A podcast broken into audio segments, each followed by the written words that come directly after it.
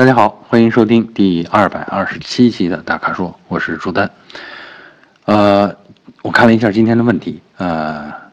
还是选车的话题多啊，我们就从选车的话题开始，而且呢，我们从这个比较便宜的车型开始啊。第一个问题呢，是我们的粉丝卢阳在问，呃，他的问题呢是纠结。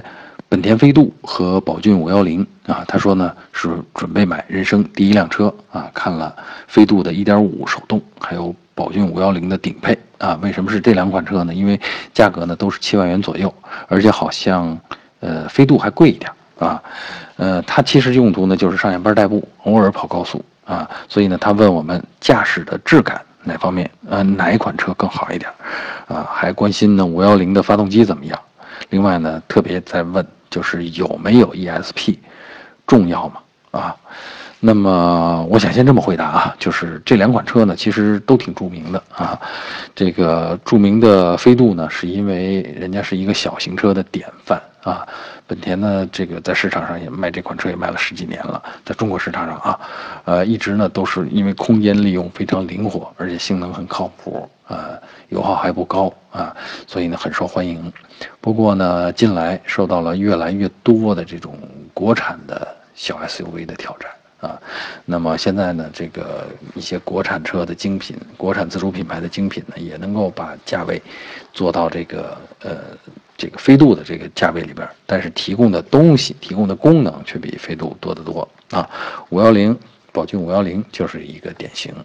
呃，顶配我看了一下配置表，基本上你能想到的东西人家全有了啊，包括这个刚才说的 ESP 啊，包括这个全景天窗，还包括这个什么日间行车灯了，呃，还有这个什么全景的影像啊、倒车影像啊这些东西。嗯，说到五幺零呢，其实我们的同事前一阵呢，这个。试驾过，而且呢，在我们公众号上已经有这个视频说车，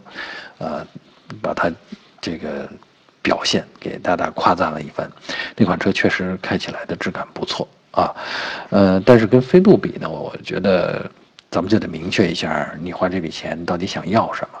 因为飞度啊，跟五幺零相比，同是1.5的发动机，飞度的功率好像高出了两二十个马力。啊，而且呢，飞度的车轻，它比五幺零还轻了两百公斤，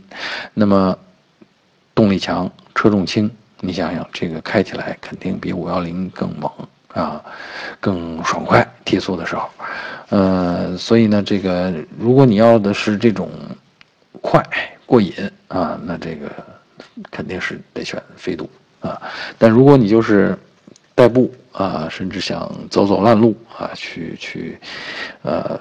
郊游一下啊，那么可能五幺零就更合适。另外，五幺零这个车空间也大一些，也比飞度大一些。嗯，所以呢，这个想好啊，到底要的是什么？另外一个特别重要的点啊，我觉得说到这个 ESP 这个事儿，我觉得 ESP 呢对新手来说尤其重要啊，因为新手呢驾驶经验少。啊，遇到情况呢，容易打错方向或者是乱打方向啊，呃，这样呢容易造成车辆的这种打滑呀、呃甩尾啊、呃失控，甚至是翻车啊。那有了 ESP 以后呢，这个车辆自己呢会根据它的平衡状态呢自动出手干预你的驾驶行为，让车尽快的就很很快的就稳定下来啊。该收油人家自己就收油了，该刹哪个车轮人家自己就刹了。避免这个车辆的这种滑转啊，所以 ESP 来对新手来说是很重要的。另外，我觉得 ESP 也是新手的一大福音啊。为什么呢？呃，ESP 它有一个功能，现在的 ESP 啊，八点零版本、九点零版本啊，它都有一个功能，就是坡起辅助，也就是在坡上啊，当你松开刹车踏板两秒钟以后，呃，这个刹车片才跟刹车盘分离，也就是说它能够保持你两秒钟不动。啊，这两秒钟，别看只有两秒，它其实就让你这个大多数新手的这个起步动作就从容多了啊！你基本上只要是结合了踩住了油门，然后松离合器，呃，这个这两秒钟就正好够你完成这个坡起动作的。所以呢，从这个角度上讲，我也建议这个新手驾驶者，特别是这个人生第一辆车 啊，这种消费者，你真的应该考虑带 ESP 的这种车型。啊。嗯，不知道我说了这些以后是不是嗯，我们这位粉丝卢阳啊，是不是觉得满意？呃，总之呢，我是觉得如果不追求性能的话啊，如果不求开快车、提速猛的话，五幺零是个挺好的选择。好，第二个问题啊，是我们粉丝呃李岩他提出的啊，仍然是一款这个不太贵的车啊。他说的是全新奔腾 B 五零 1.4T 啊，呃，他说呢是这款车上市以来好像在网上看到的信息很少，测评文章什么的都很少，嗯，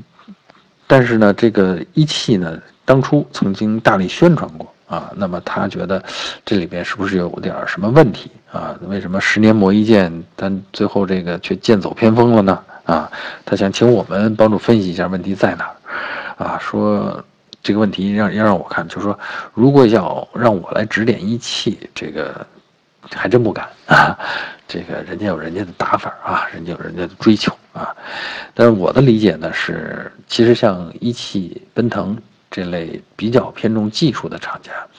他推出这款车的本意其实还是挺不错的啊！你想，呃，1.4T 的动力是人家国产化了，把大大众的那套 1.4T 的东西给国产化了，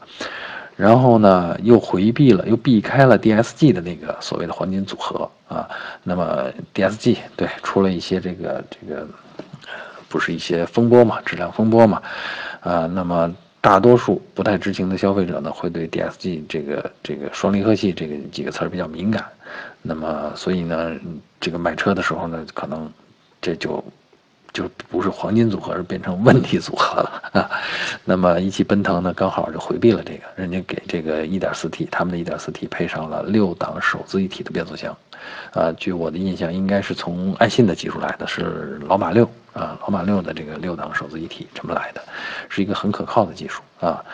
嗯，那么这种搭配呢，其实给大家带来的是一种福利，就是说，呃，车的油耗低，呃，动力还挺强劲，然后用起来呢，跟变速箱的匹配呢还挺自然，可靠性呢还挺高啊。但是，呃，为什么没卖好？这说说我的理解啊，我是觉得啊，像奔腾这样的品牌啊，它的影响力还不够。至多只影响到了那些嗯追求实用性的啊追求性价比的这些消费者，这部分消费者呢，其实花十万块钱，人家想买的是个放心，想买的是个实用性，本来就没想在这十万块钱里边追求这个呃性能啊或者追求什么高技术。啊，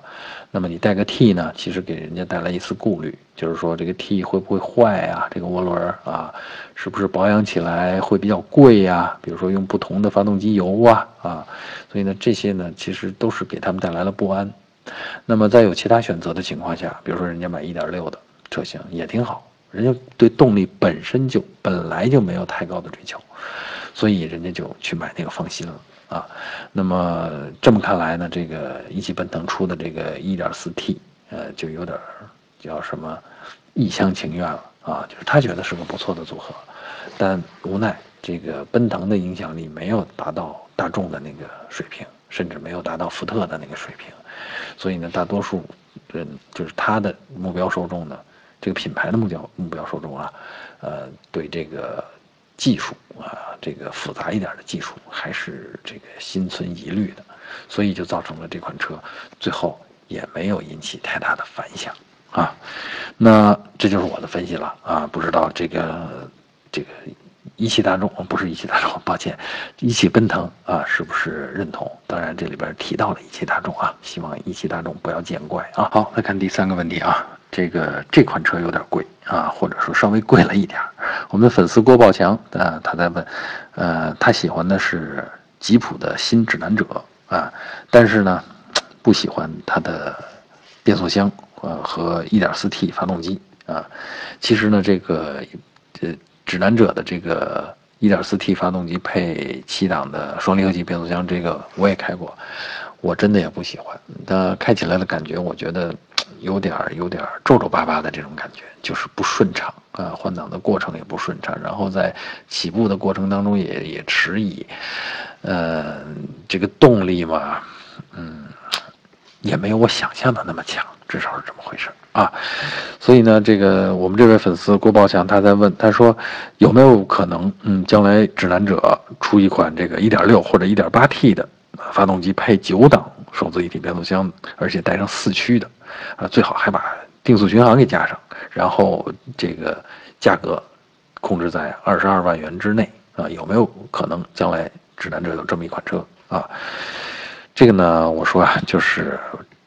换发动机换1.6或 1.8T 这事儿，你真的不用惦记了。这两种发动机都不在人家的型谱上啊，人家的谱上原来有一个2.0自吸的，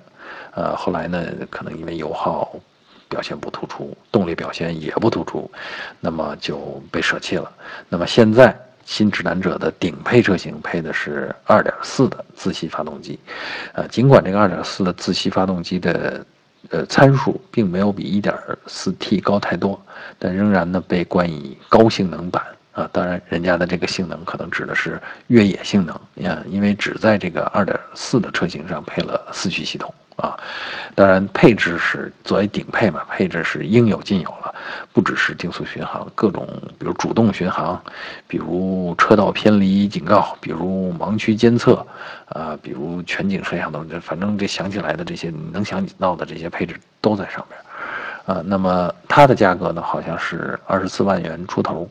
啊，这就说回来了，说我们这位粉丝期待的这个二十二万元车的这么一款车有没有可能出现呢？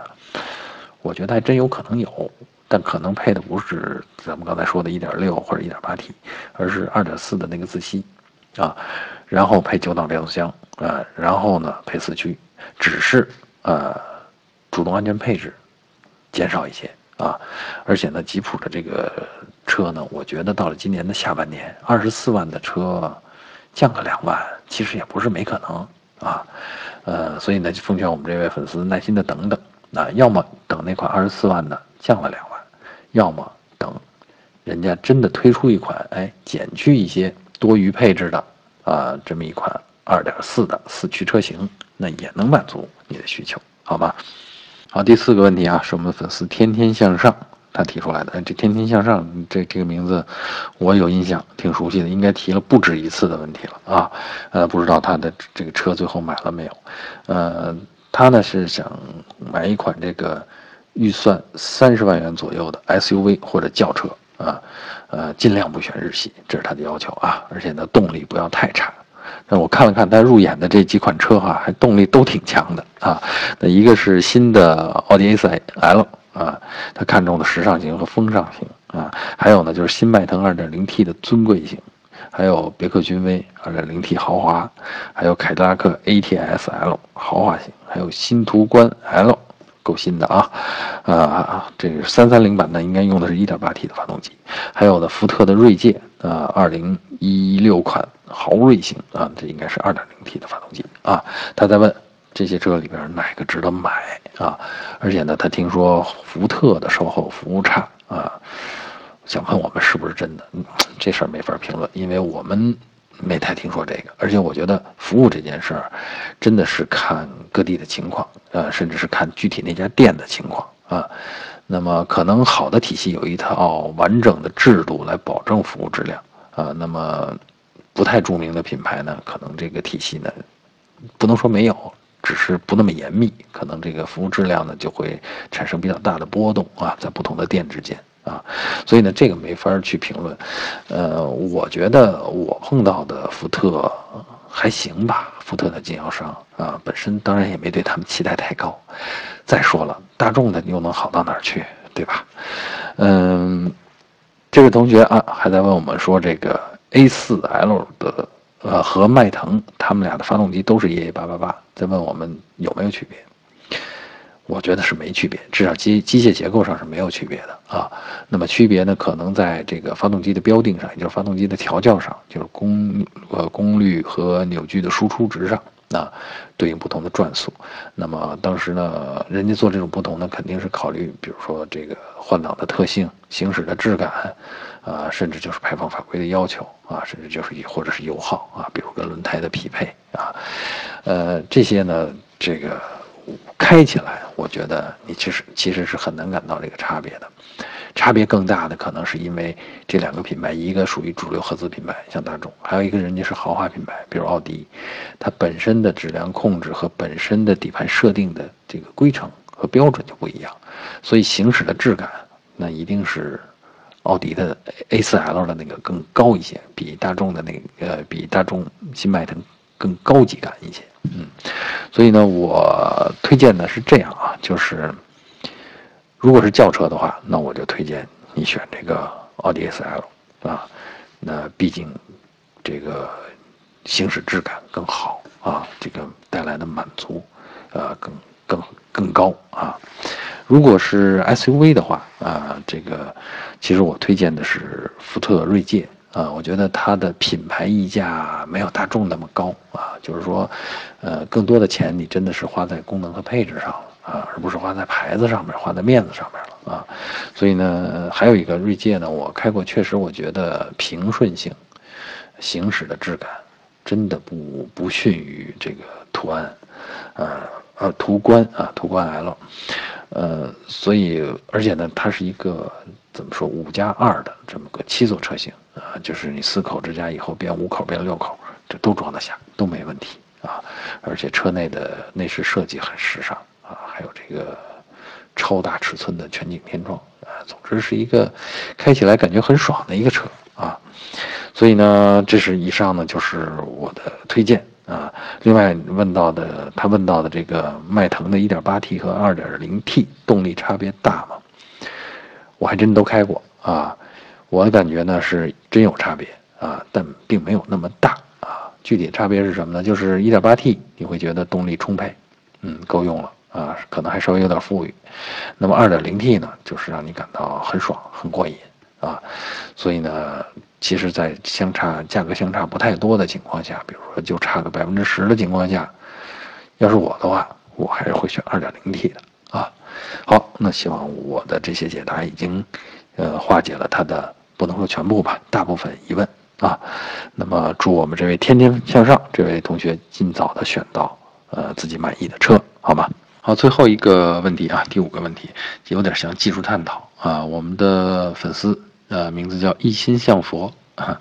他在问我们关于丰田的混动和本田的混动的差别啊。他说呢，丰田混动凯美瑞在冬天的油耗会增加很多啊。据他说呢，是夏天四五个，到了冬天就得六七个啊。那么他想问雅阁呃，本田雅阁的混动是不是也一样？啊，具体情况怎么样？能不能让我详细给他解释？其实，具体情况这个还真是因人而异。但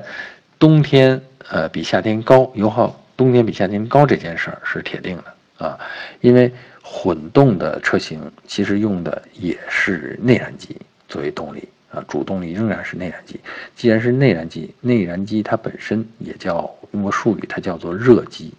它都是依赖于热量。啊，来做功的。那么内燃机呢，跟蒸汽机的不同呢，它是靠把燃料喷射在气缸内部，也就是工作介质本身点燃或者压燃，然后让它产生高温，用这个高温让气体膨胀，推动活塞做功啊。这个就是热机的本质啊。没了热量啊，这个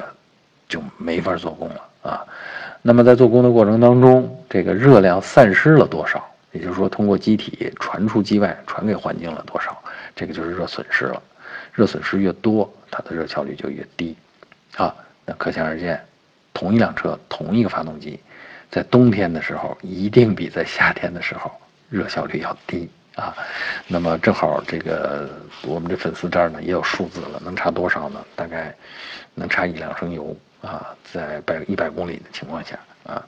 呃，所以呢，这个我觉得我我的解释算是比较具体了吧？那咱们再具体一点呢，就是我给你举个例子，同样是丰田的这套混动系统，它用在普锐斯上面的时候呢，它最新一代的技术呢，它把排气里边的热量都想办法回收了，而且呢，在对这个发动机的这个散热采取了非常严密的管理措施。比如说冷却水，到了该循环的时候啊，到了需要散热的时候，它才有一个电动的泵，让它散热。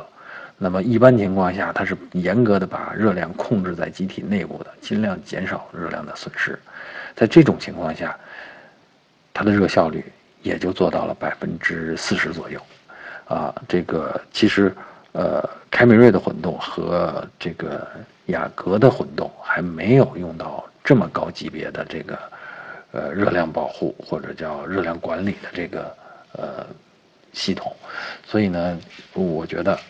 这又比刚才进一步说明了说散热啊，散多少热，其实对这个油耗，对混动车型的油耗影响还是挺大的，啊。那么，我希望我这样的解释呢，也基本上能满足我们这位 同学的这个求知欲。那么，更多的这个呃知识呢，我建议呃他可以去找一下这个丰田的最新一代的这个普锐斯的呃热能管理这样的一些知识的介绍啊。好，以上就是本期大咖说的全部问题。欢迎大家继续在微社区中向我们提问。如果您想了解更多的汽车资讯和导购信息，请持续关注我们的微信公众号和车评网。我们下期节目再见。